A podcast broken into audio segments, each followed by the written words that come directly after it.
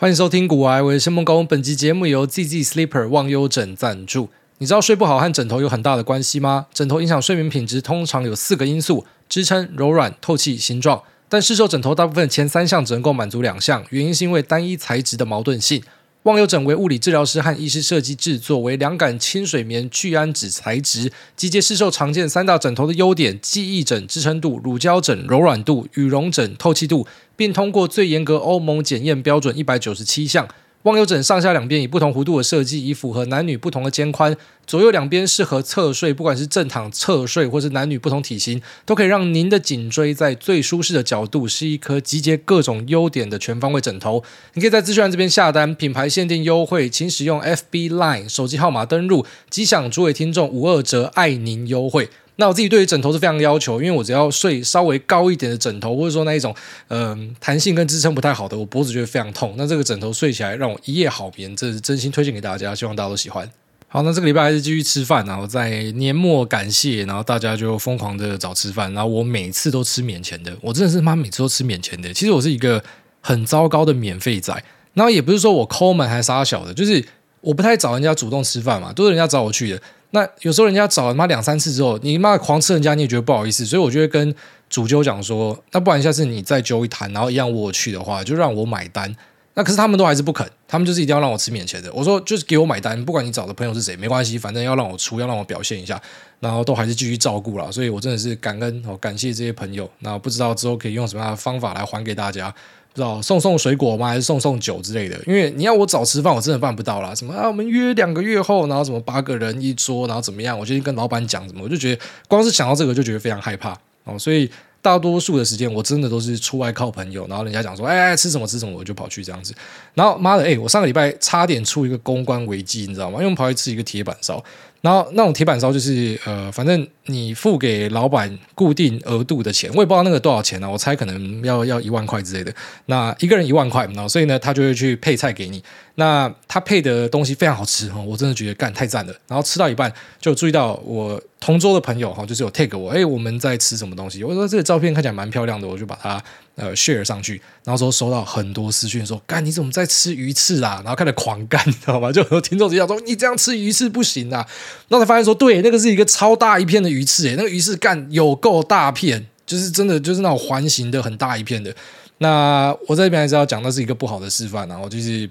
如果我可以选的话，我是不可能点鱼翅的，你知道吗？就我不可能去点鱼翅。那我也因为就是很常去吃这种，你知道，就是股票圈的朋友，他们找的料理蛮多，都还蛮浮夸的。我觉得也不知道去证明或者说要表现什么，就大家已经很习惯吃这样子的东西，所以真的没有想太多。反正就是啊，料理来就吃啊，吃一吃，有些东西有印象的你就记得，啊，没有印象的就啊，它就是一个料理。然后像我自己也是。比较没有那么探究的哦，就是我知道有些朋友他可能吃完回来，他可以写一个食记，超屌。我每次看到这种，我觉得超屌。他可以写哦，十四道菜，然后每道菜是什么东西，它是鱼，拿什么鱼，它用什么调味，然后它旁边那是什么东西，然后写一个看起来很舒服的这种食记文，就不是那哇，好好吃啊，哎呀，下次要来，不是，他就是很冷酷的那种，很洗练的字，然后直接告诉你说我吃的这些东西是什么，然后它是怎么样去呈现，然后这个师傅是用什么样的功法。就那种很酷的东西，那我真的完全都不知道哦。所以，呃，对，就是有吃到鱼翅啊。那我真的觉得鱼翅它就是一个嗯没有味道的东西，它有点像是冬粉，脆脆的冬粉这种感觉。所以我也不知道怎么有人要吃鱼翅，然后但老板这样准备啊，我也不知道我就吃了。那只是你妈，你最差就是不要把它转发出来嘛。可是我还是把它转发出来，所以这边要跟大家说一声抱歉，那是一个不好的示范。那也顺便跟大家讲，不要好奇啊，那个东西真的没什么了，真的不需要去吃。那其实鱼翅呢，我后来去稍微的了解一下，就是呃。以前是真的会出现蛮多那一种，他就是割了然后把鲨鱼丢回去那种很糟糕的事情。那现在其实已经越来越少了，因为最主要就是说，以前会这样做是因为他们的渔获量非常大，所以他为了要去呃增进他的那个呃船舱的一个效率，所以他就只拿最贵的地方。但现在其实鱼也没有这么好捞了，所以蛮多就我理解啊，现在已经开始改向，就是他可能就是整条鱼拿回来，因为鲨鱼还是有人在吃嘛，然后可能每个部位都会拿去做处理，已经不像以前这么浪费了。但还是一样，就是不要去开脱这样的东西啊，就是我自己是不太支持哦，只是那时候没有想太多。就直接把它转发出来，我也没有去写任何的 caption，然后人家跟我讲，我也没有把它删掉了，因为我就说这是无心之过了，因为我真的是不会去点这样子的东西啊啊，人家配菜给你，你就刚好吃到这样子。那其实过了这一两个礼拜之后，就要开始，我觉得饮食就要重新回到控制啊啊，其实我现在已经不会像。呃之前那样子就很容易肿上去。因为我现在大概就是控制在一天只吃一到两餐，那大多数的时间只吃一餐，其实这样就直接瘦下来了。所以，哦，也顺便跟大家分享一些心得啦。因为最近开始有一些朋友会问我讲说，像我之前提到我的下背比较不会痛啦，然后可能呃这个减肥还蛮顺利啊，那到底是怎么样办到？其实干说穿的很简单啊，就是妈的你不要吃啊，你不要把一堆东西塞进你的嘴巴里，你不要去开巧克力，你不要去吃士力架，你就瘦了。嗯，那很多人说什么？干我好像妈，我吸空气，我喝水都会变胖。干你不要再骗人了，你就是肥子，你就是狂吃吸胖哎，你就是只要乱吃，你才会胖，好不好？不要怪说什么妈的，你没吃就妈目前会变胖。除非你是那种生病啊，那例外。但大多数人其实就是你以为你自己没有吃，可是你可能很常会去吃一些小零食，然后或者是你想说我也只是正常的三餐，但是你的三餐可是这种热量超高的东西。然后可能是那一大堆淀粉啊，然后早上可能是那种全糖的一些麦片啊什么的，就这些东西就让你变胖啊。就是你可能你没有注意到的是你的热量超高，就算你的分量没有很大，可是呃因为这样子你还是会胖。所以其实你要走得更专业一点，就是你每餐都算好热量。理论上啦，就是你热量算好，你都吃垃圾食物，你还是会瘦啊。那个热量不要超标，你就是会瘦了啊！只是一般人可能没有办法这么厉害去算那个每一个数字，那就尽量去吃一些原型的食物，然后可能呃避开一些精致淀粉啊、一些糖分啊。其实我觉得就蛮有效的。然后再就是可能少一餐啊，像我之前是可能一天会吃到五六餐以上。那会吃到五六餐是因为你只要在想东西的时候就会特别饿。我不知道大家会不会这样，就是你在想事情的时候就。嘴会很馋，你知道吗？就会吃东西。那我不是说什么妈随便吃个巧克力就好，我可能要叫个烧烤，可能要叫个什么，所以就是一直吃一直吃，然后体重就是慢慢的往上叠。那好在自己有运动，不然可能就是往上的速度会超快。然后现在就是把那样的一些习惯给戒掉，所以就呃有明显的好转了。那在身体上面可能也有一点是因为这个饮食的控制所造成啊、呃，像是我的下背就比较不会痛这样的一个改善。但是它可能有很多综合的原因，我也没有办法很明确的去列出说到底是。啊、呃，哪些原因？像我现在有朋友会帮忙我调我的一些姿态，然后他是那个运动按摩专业的，他跟我讲说，你那个脚有点外旋啊什么，他会帮忙我去调。那再来呢，有医生朋友也会给我一些指导，然后以及我使用啊，像是正脊坐垫帮忙把自己的一些坐姿调好。不然有时候我也很很奇怪的姿势坐在椅子上面，有时候可能是直接蹲在上面，或是说翘脚，然后或是可能坐斜斜歪歪的。然后你有一个坐垫那边限制你，其实你就会呃整体的那个姿态会好一点。然后再来一个，我觉得。蛮关键的，但是我我不确定这个影响的程度有多大，但是它就是刚好很巧，在我去采用这个方法之后，然后很明显我下背就不会痛了，就是。那时候一样在网络上，然后还有问一些呃医生朋友有提到说，就是你的那个下背会酸的话，然后有有可能是因为第一个你都没有运动，可是像我自己有在做运举嘛，所以我知道说我在运动的。那另外可能就是你可能那个呃骨盆前倾哦，所以如果是骨盆前倾，你当然你的姿态要调回来有很多方法。那在睡眠的时间，因为睡眠时间是占你可能一天之中很长的一段时间，它是可以帮忙把它调回来，就是在你那个膝盖下面去垫一个枕头。他跟我说，你平躺的时候就膝盖下面垫一个枕头，那如果是你侧睡的时候，你可能就是夹一个枕头，就是反正你就是多一个枕头在你的脚的下面或是脚之间，干超级有效，超可怕，用完之后背马上就不痛了，很屌。因为我之前也想过各式各样的方法，那有些方法可能它也是有效，只是那个效力大小是怎样我不知道。有些方法可能是它其实也是有效，可能可能在我身上没有用之类的，因为都是各方很厉害的人给我的建议。那像我自己有做的一些改善是，就像说我故意去睡一些支撑性比较好的床，我的那个床是请厂商帮我特制的，它里面有在妈额外多塞一些弹簧，让它变得超硬超重这样。然后那个硬不是说那种呃不舒服，然后可能会有点尖锐、有点刺痛的硬，它就是非常有支撑性那一种。就想说支撑性好一点或什么的，然后去尝试了各式各样的方法，都都试过了。然后最后面我觉得真的最有效的可能就是那个枕头，枕头是最关键的一个。那也顺便跟大家分享，因为刚好有听众有问我这件事情，我觉得应该是饮食，然后在外加。呃，这个枕头，然后以及运动习惯，然后都有，只是饮食跟枕头应该是最大的一个关键。那同时有一个股友跟我讲到这件事情，他说好去做一个身体实验，然后就是只要有吃糖，身体就会酸，就会痛。那其实也蛮有道理，因为很多医生讲说这个就是身体发炎嘛，然后其实身体发炎的一种。那他说你不要吃糖试看看，你就会发现你的呃身体状况变得比较好一点，然后一些可能甚至什么过敏的问题都会因此解决。然后他是这样给我建议啊，所以我有试看看，就是去减糖。其实我本身是。没有在吃糖的，我咖啡都是喝无糖的什么的。可是就是有时候我老婆会塞甜点给我，她真的超爱塞甜点给我，所以我就会吃。然后吃了之后就中计了，所以可能是因为这样子，就是呃有一些糖分的影响啊。然后糖分的这个影响把它往下降之后呢，也是非常有效。所以在这边分享给那些可能跟我有一样病灶的人哦，这个应该是可以非常有效去改善你的呃整体的身体的舒适度啊。然后还有那种很多人都有的下背痛哦，下背痛其实就是姿势不正确，可能没有运动，然后可能是肥胖，然后可能是呃这个睡眠的这个。姿态是不对哦，都有可能。所以呃，在这边算是分享我的想法给大家。那当然，如果你去试了没有用的话，你可以去找专业的医生问看看哦，这可能就会有一些帮助。好，那接下来进入市场话题哦。过去的这几天呢，市场的表现还算可以啦。那在台股的话，我自己的表现就比较欠佳，就不是涨我的东西，那我也停损掉了一些东西。那在美股的话呢，这个反弹就是有吃到，而且非常的高兴，因为就在涨 AI 啦。哦，所以像是 NVIDIA，然后像是 Marvel 就是很高兴都呃吃到这个很不错的涨幅啦。那 AMD 也是哦，当然这几只就是 AI related，不管是 General Purpose 或是 ASIC 都有很不错的表现，所以非常的高兴。那也有朋友跟我讲说，你就赶快再多嘴一下 Marvel，你嘴了他就喷了，那这个运气好啊，这个是单纯的靠赛了。你知道我们节目的特性是我们不会去跟你收割那种可能市场随机的一个结果，就短线上我觉得它是蛮多随机性的。那只是我们会选择一个可能正确的题材，然后正确期望的方向去压。那基本上呢，这个胜利女神啊，就是很高几率会站在我们这个地方啊，只是什么时候会发作，老实讲真的不知道啊。所以呢，很庆幸可以看到它发作，然后在美股这边表现其实蛮不错，但台股呢，就是开年以来都还在赔钱啊。所以呢，这个今年算是一个比较不好的开年，不过也才十天呐，我们再继续的看下去。那跟朋友也聊了一下 Marvel，因为在前面吃饭的时候有这个认识一些新朋友，然后大家稍微的聊了一下。就我刚才讲说我的主要持股哪些，他跟我讲说，其实 Marvel 这个押注应该是蛮不错的啊。第一个就是说，呃，因为 CoWoS 它的这个投片的数字是翻了数倍吧。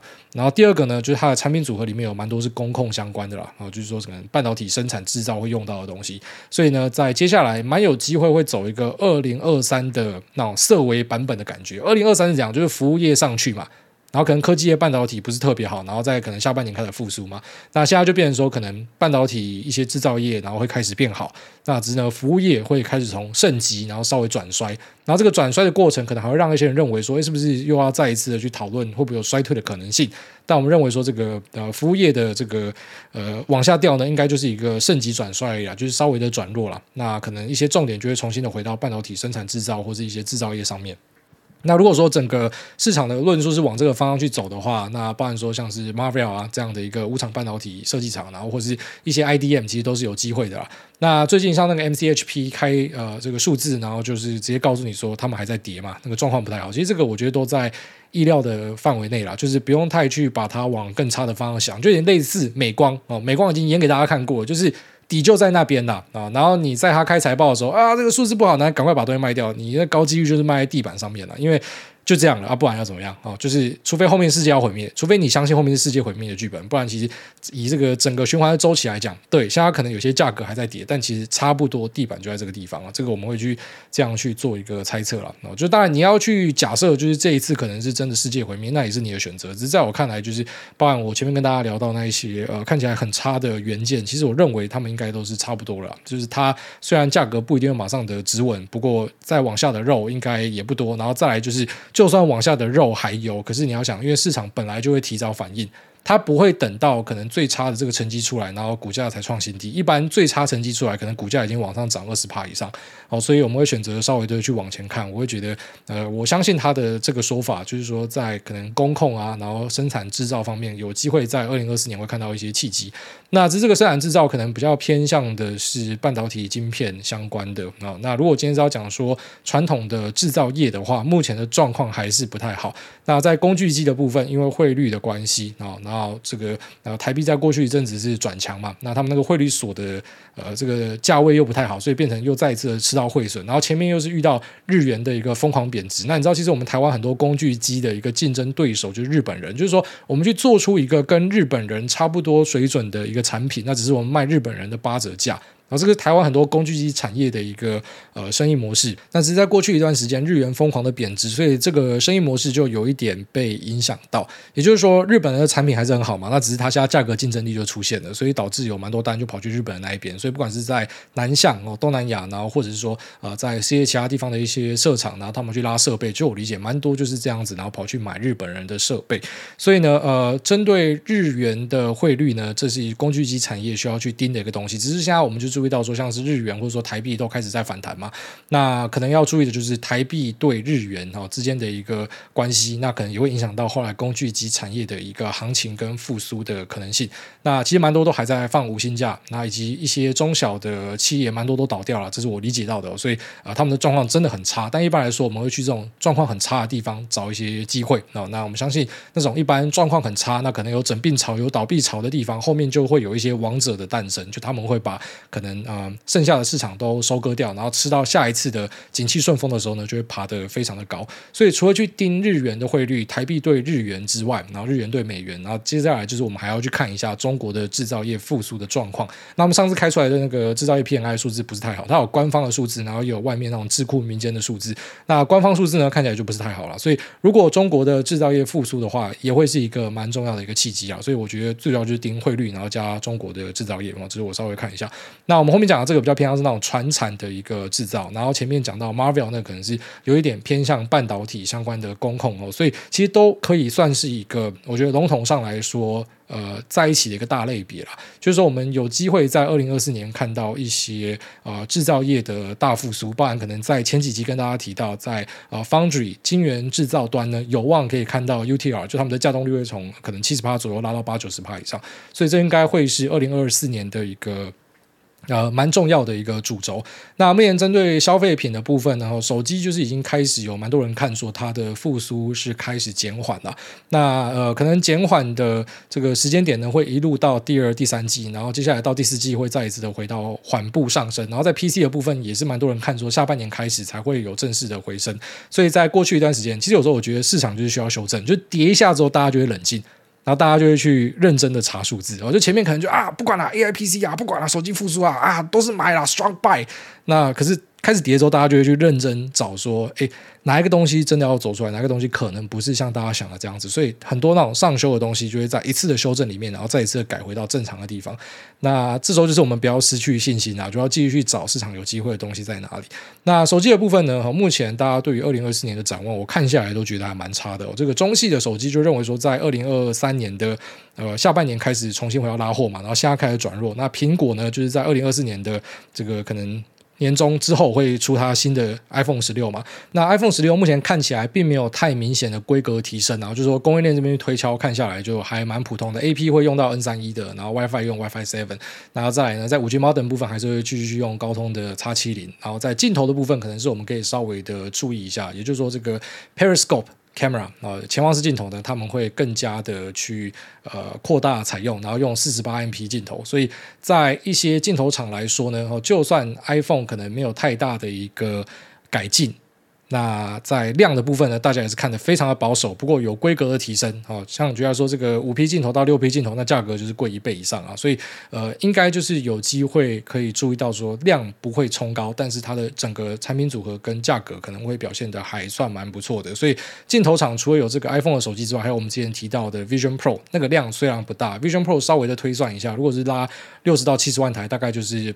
六到八亿的一个营收量不是特别大，只是可能有 copycat，然后可能后面那一代呃价格便宜之后，可能量会变大，这个都是额外的在加分项，所以我会认为说，哎，镜头厂可能有机会在后面可以稍微的注意一下，就是说在。一众的手机供应链里面的话，镜头，然后跟最新的规格 WiFi Seven 哦，这是我会想要注意的。只是 WiFi Seven 用在 iPhone 的，很明显就是博通的生意，所以台厂就不用去想了。但是呃，可能会有其他，不管是你就要说整个伺服器的提升，或是一些笔电的提升啊，那它做模组的，或者说做组装的啊，那可能也会因为换代，然后价格可以重新的去谈过，有一个比较漂亮的价格，这都是后面可以稍微看的东西。那手机之外呢，好，在 PC 的部分，我在 CES 上面看到一个很不错的东西。我一开始在那个 Tom's Hardware 这个报道看到，然后后来我自己去查了一下，就是 MSI 有出一个荧幕，但这荧幕真的超帅的哦，啊，真的觉得非常的酷，就是它的荧幕是结合了 AI 功能。然后他把这个 AI 的运算是留在荧幕里面，我在想啊，他应该就是有放一个晶片在荧幕里面，然后可能放一个 Flash 去储存它算出来的一个结果，所以这个运算是不会经过你的主机，那当然也不会到网络上的，所以它变成是一个外挂的荧幕。所以外挂不是说呃这个额外挂在上面，就是就是开外挂，其实就等于是开外挂。那这个让我觉得很兴奋的原因，是因为我们在讨论 AI PC 的时候，其实我们一直在专注的点是我们到底有没有办法看到有某个契机会让大家有换机潮。那我觉得像 MSI 这个荧幕，然后或是之后的其他竞品应该也会推出类似的东西，它可能就会造成一个换机潮。其实这个荧幕呢。那我稍微的口述一下，我觉得当然，我们先不去讲荧幕的本身，OLED 荧幕，然后尺寸什么都不讲，那就是一个荧幕，就大家认知的荧幕。那如果你不是那种供应链痴汉，你也不一定会知道这么多。但你要知道，它荧幕有一些特别的功能，就是它的这个 AI 晶片运算，它可以让你在哦，它那个 demo 是放英雄联盟，就是说你在打英雄联盟的时候呢，然后你的荧幕会自动去帮你找你的敌人在哪里，你的敌人可能是在呃这个视距外的左上角，它就会跳一个 tag 跑出来跟你讲说，哎，敌人在左上角。而且你开这种外挂呢，那别人还真侦测不到哦。就如果说你今天在家里打比赛的话，别人是不知道为什么，因为他不会过你的 PC，他是在荧幕这边直接处理，他也不会到云端去，所以等于说你是呃可以这个偷偷的开外挂去打比赛，所以以后上分如果有去使用 AI 荧幕的人，可能上分就会上的比较容易。哦，这个就是一个我觉得非常有趣，看起来啊、可能对大多数的人非宅男来说是小东西，可对我来讲，我觉得这就是一个关键啊。它可能就真的会让很多人会想要去换这样的一个荧幕。那除了它可以去透过 AI 辨识去找到敌人之外，它也可以去设定各种参数啊，包含说像你的技能条快要转完了，或是你的血条的变化，它可以在下面，它有一个那个那应该是 LED bar 这些东西，就在荧幕的下方有一个光条，然后这光条呢，它就是直接去对接到你的呃荧幕上的血条一样，它是透过荧幕辨识的方式去锁定你的血条，然后呈现在。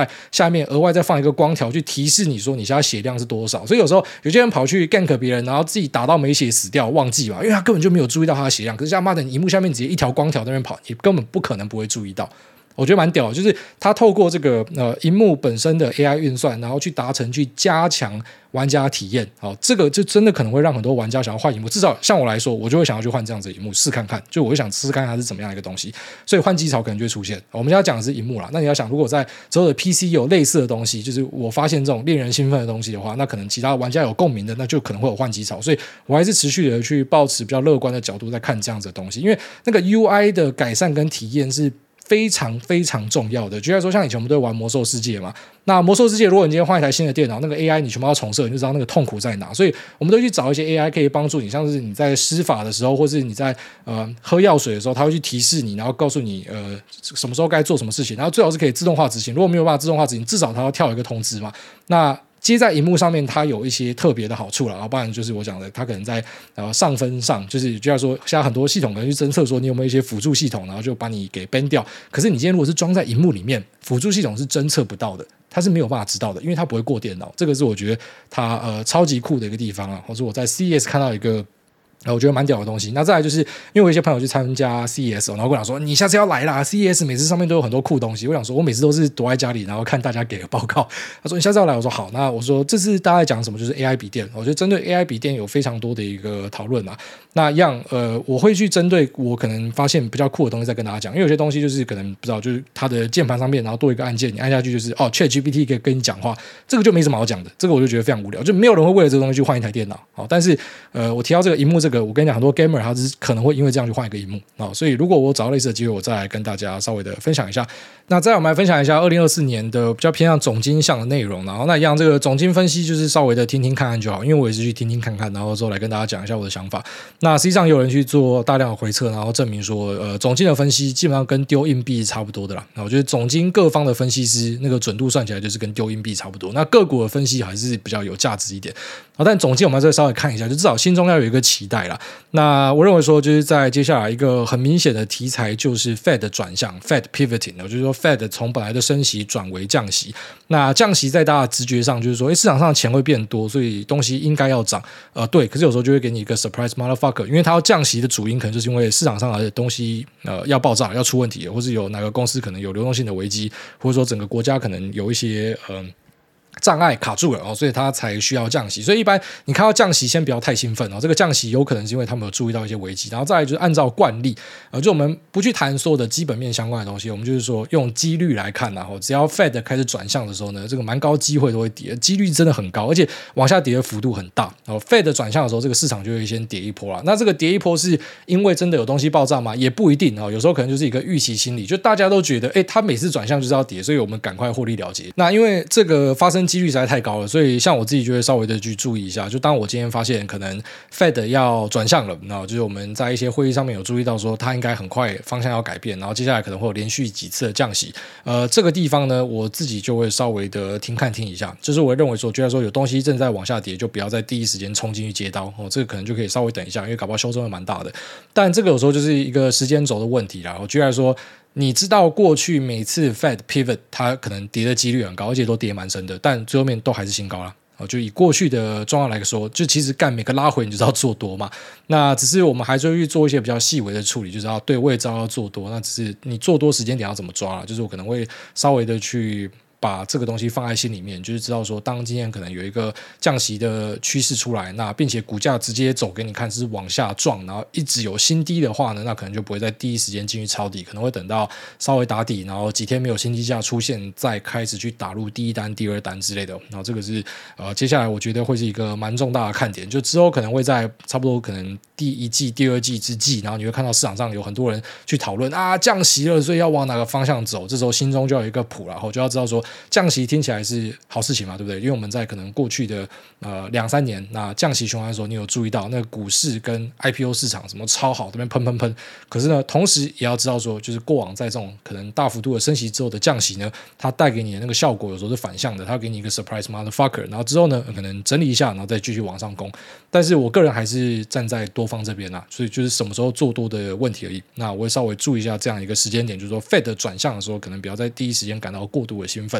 然后再就是在选股的挑选上，那如果说开始降息的话，我们就可以去往一些。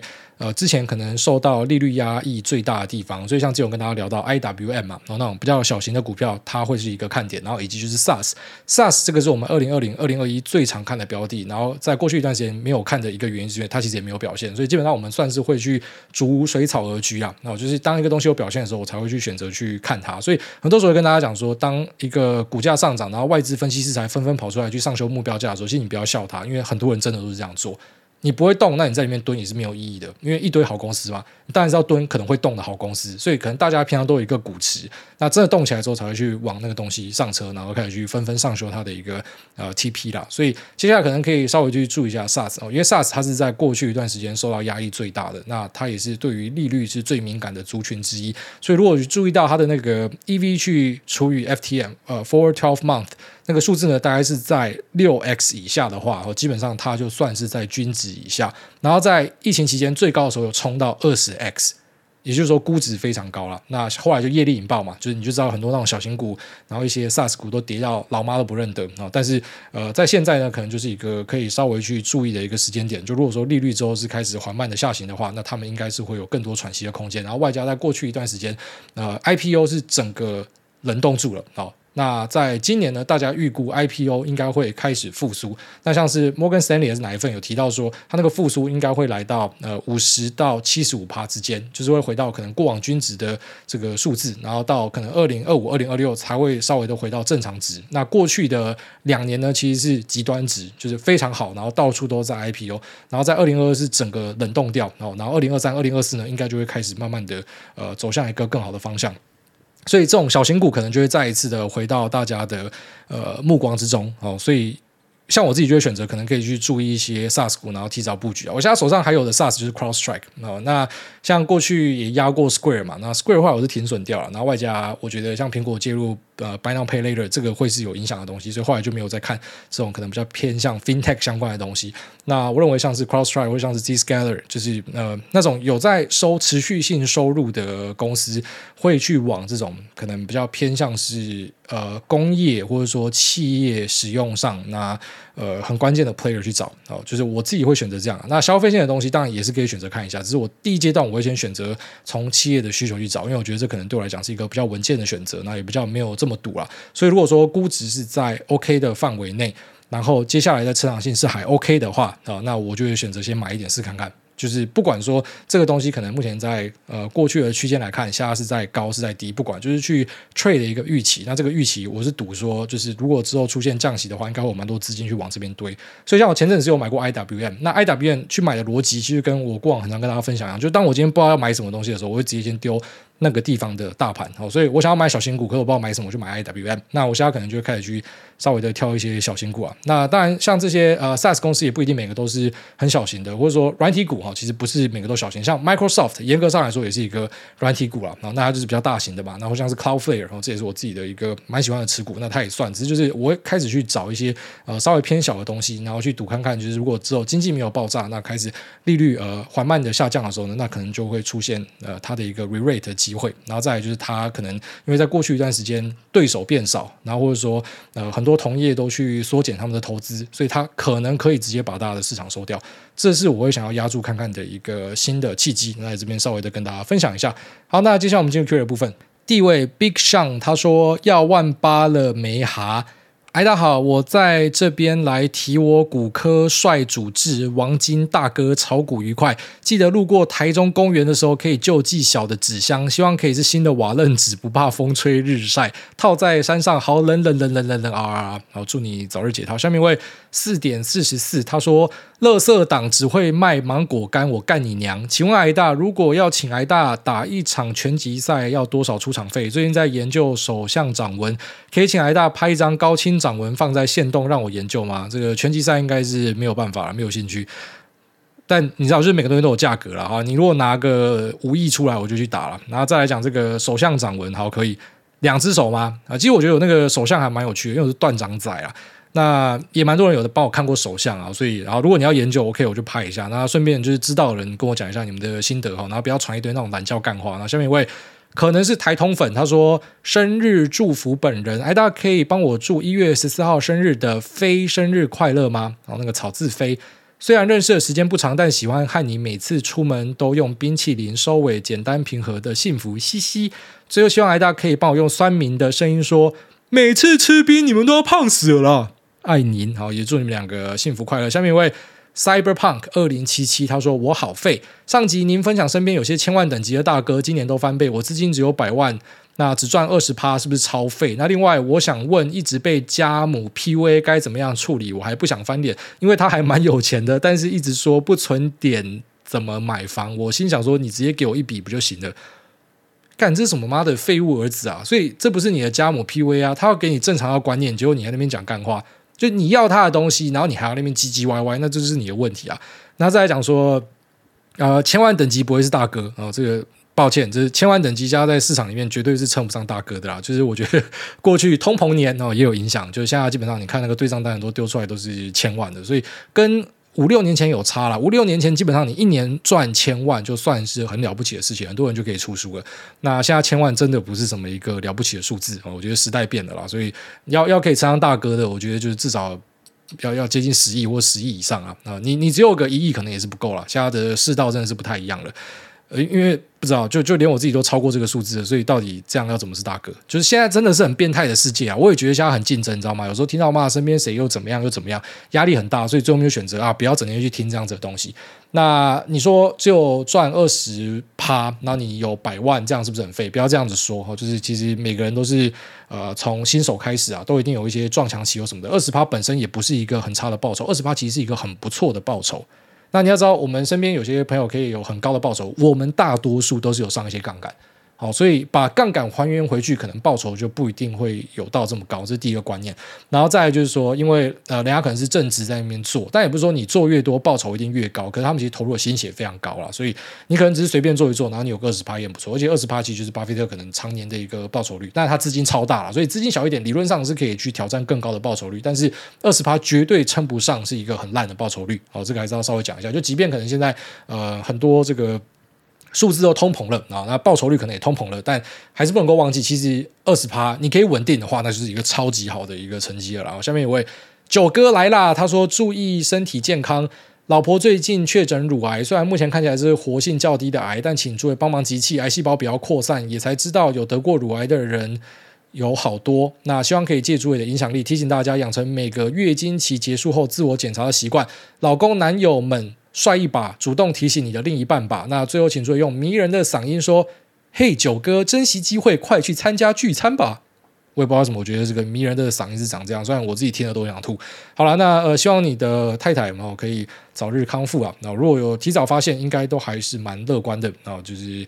帮你机器，那也祝呃可以赶快把这个癌细胞给赶走。那也顺便提醒大家，真的要稍微的提醒一下自己的老婆或是自己的太太。当然，你有事没事去抓个两把，那也是 OK 啊。那呃，他们自我检查也是很重要的。然后这个一摸到硬块或者是任何不正常，觉得怪怪的，就骂直接去看医生哦，也不要跑去 Google，就直接跑去看医生就对了。下面一位。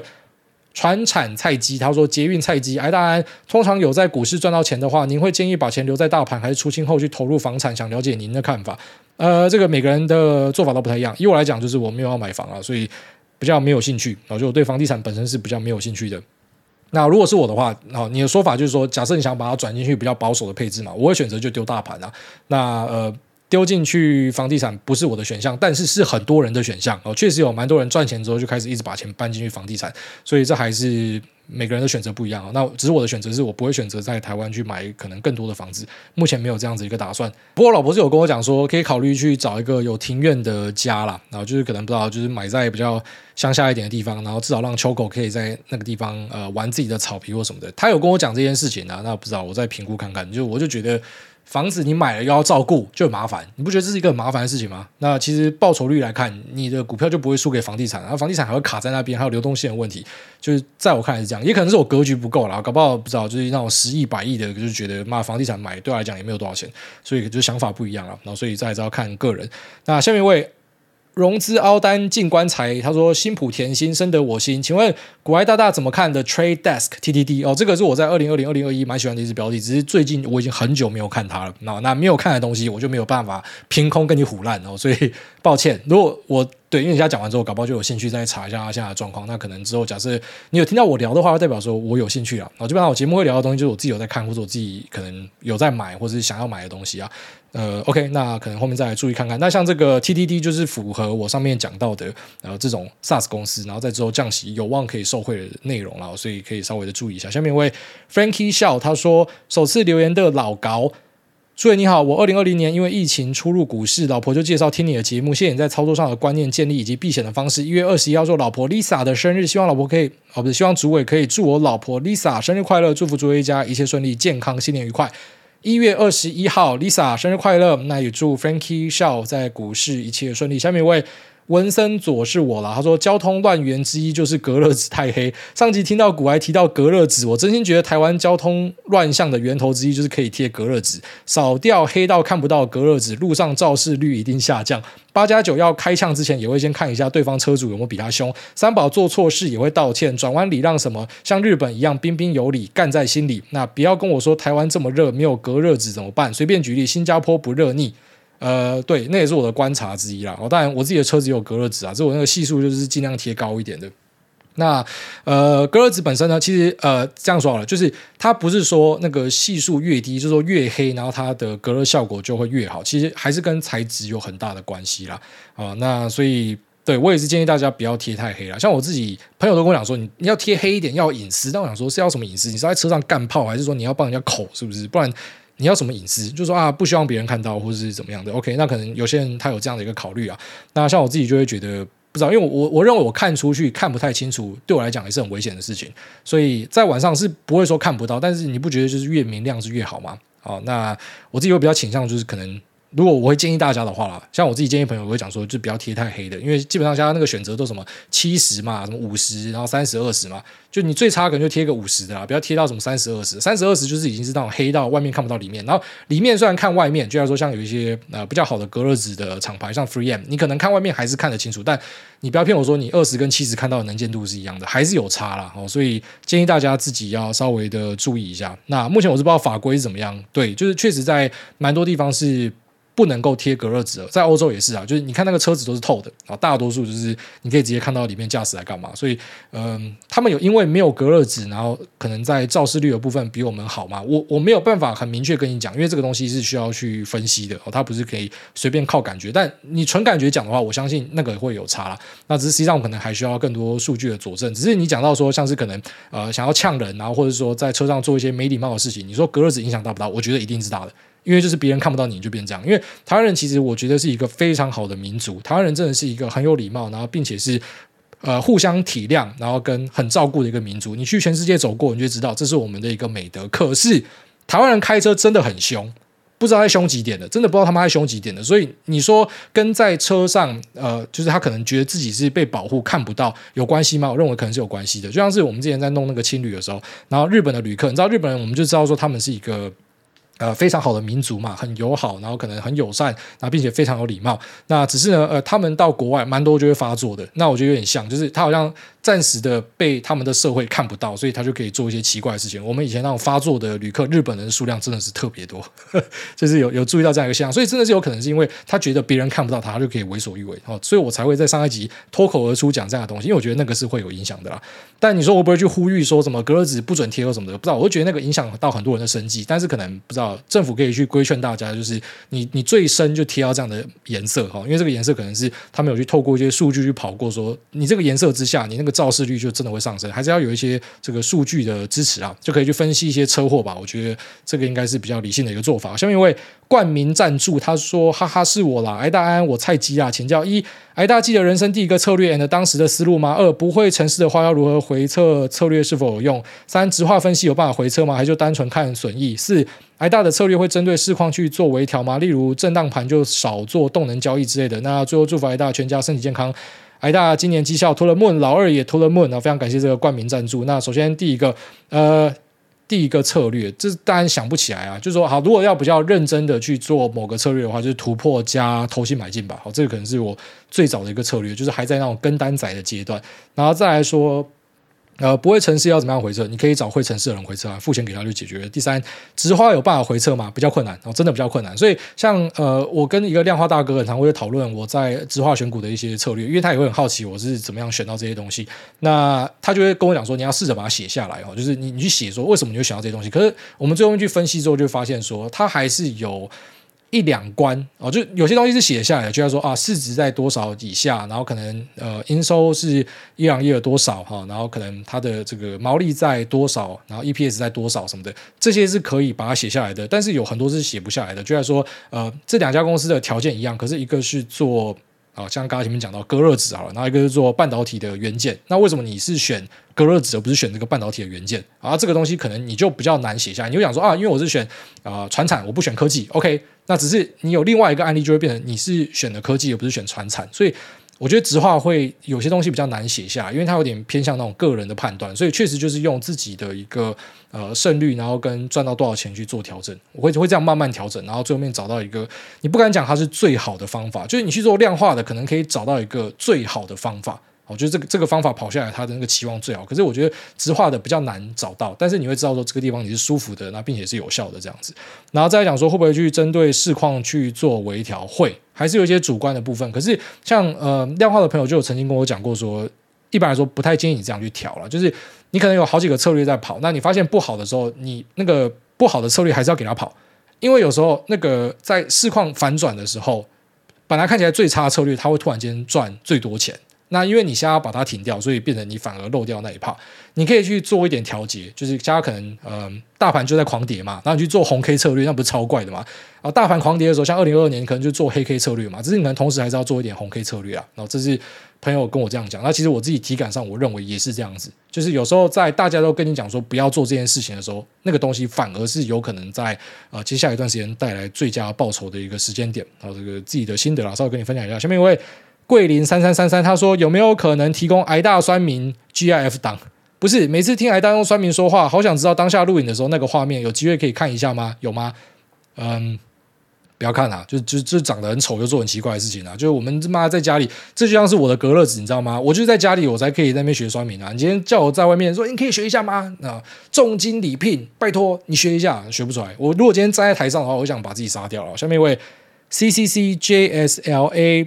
SKDH 他说：“新竹股市小白，股癌大大您好，五星推推好评。那想请问，如果长期看好股市会涨，是不是投资杠杆型 ETF 报酬率高又稳健呢？那不是的话，理由是什么？谢谢大大，祝好人一生平安。好，当然，如果今天这个股市都只会直线向上的话，你当然是杠杆开爆啊啊！问题就是因为你不确定股市一定会妈直线向上啊。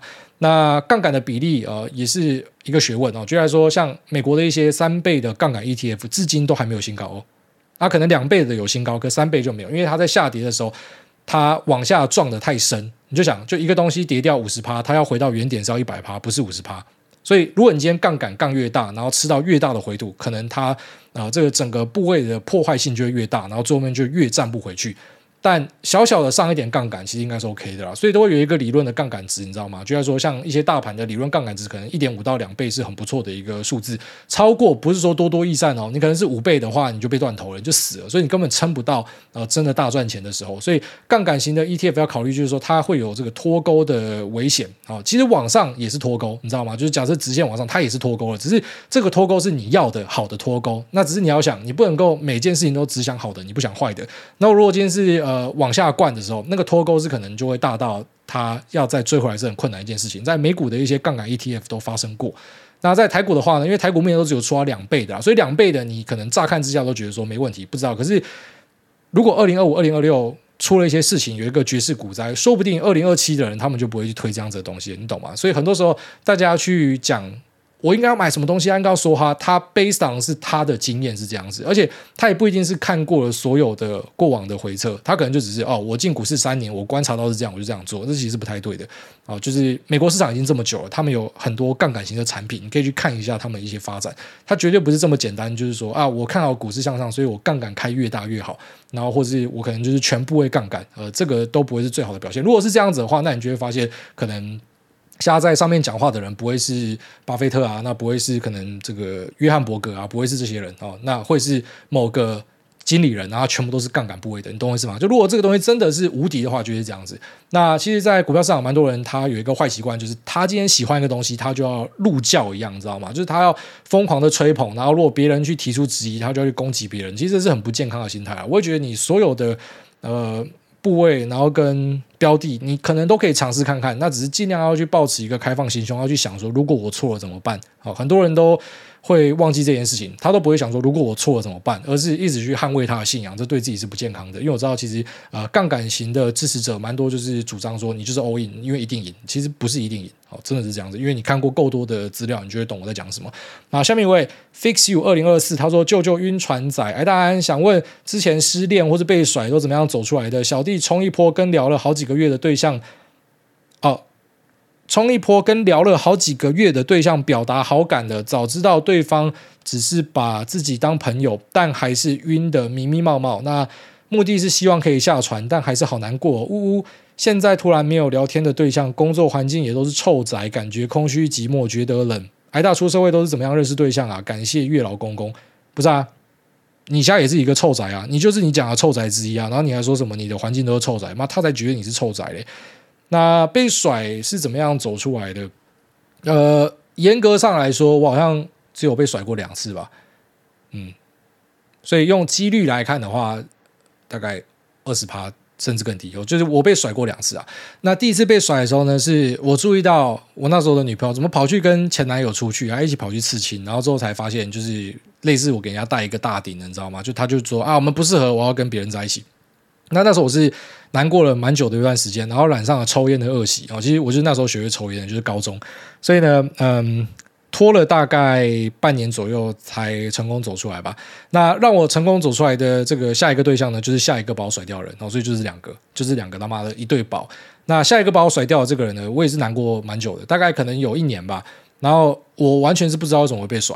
哦，但，我现在长大之后，我可能开始明白为什么会被甩，因为我就是那一种，我会去做我觉得是对的事情，但这个事情其实不一定是对的，别人不一定喜欢，所以我常跟大家讲说，你不要把你的价值观加在别人身上，就你知道你这样做是为了一个人好，然后你也是真的是尽心奉献，可是别人不一定会可以欣赏这一件事情。就是我觉得我这样做是对当时的那个女朋友好，但是那个女生觉得我是在同情怜悯她，所以她不喜欢。当然，这可能只是其中一个导火线，可能还有很多的东西。反正就因为这样子，然后我就被甩，然后我就超生气，然后也超难过，也悲愤很久。那可是后来呢，就有有有康复了啊。那是怎么样康复呢？其实我觉得就是要多多的去跟别人互动啊。你不一定要把自己丢进去一个很热闹的地方去 party 或什么的，可是多多的跟朋友讲话是有效的啊。有点像是说你要把那个记忆盖过去的感觉啊。我认为这个是有效的。然后再来就是千万不要表白，我已经讲过他妈一万两千次了哈。表白是一个非常白痴的事情，就是表白是一个没有意义的行为，而且这个行为可能让人家压力很大。简单来讲，就是如果你俩真的是有心要相干的话，你们就是会相干，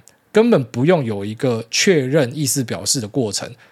这个很多菜鸡都不懂了，但你后面会慢慢明白。反正就是千万不要表白，你们真的是对的，就是会是对的。你不用有一个确认的过程。好，当然，如果你今天是可能不知道，你们已经弄到床上去，你最好是确认一下，因为不然搞不好他打电话，他两个干哥在外面，妈进来直接把你绑起来，然后拍你裸照，跟你签本票之类的。所以那个可能还是要确认一下，就是一些。那种肢体的接触要确认一下，只是那种感情是不是有投缘的，其实多半大家都知道，你根本不用有这个确认过程。那个确认过程很多时候反而是毁掉这个感情的一个动作了。好，这是我的心得啊。下面一位 A N A H E，这个好像念过了吧？下面一位走路卡到蛋，他说。蛋蛋真的要瞧好，五星奉上。哎，大家您好，想问央行借由操作汇率还有利率，可以去创造国库收入百分之十的成绩，有什么看法？日本跟韩国都不到百分之一，其他国家好像也没有这么多。这个现象是好是坏，还是另类的台湾之光呢？对整体经济有什么影响吗？祝大家一家身体健康。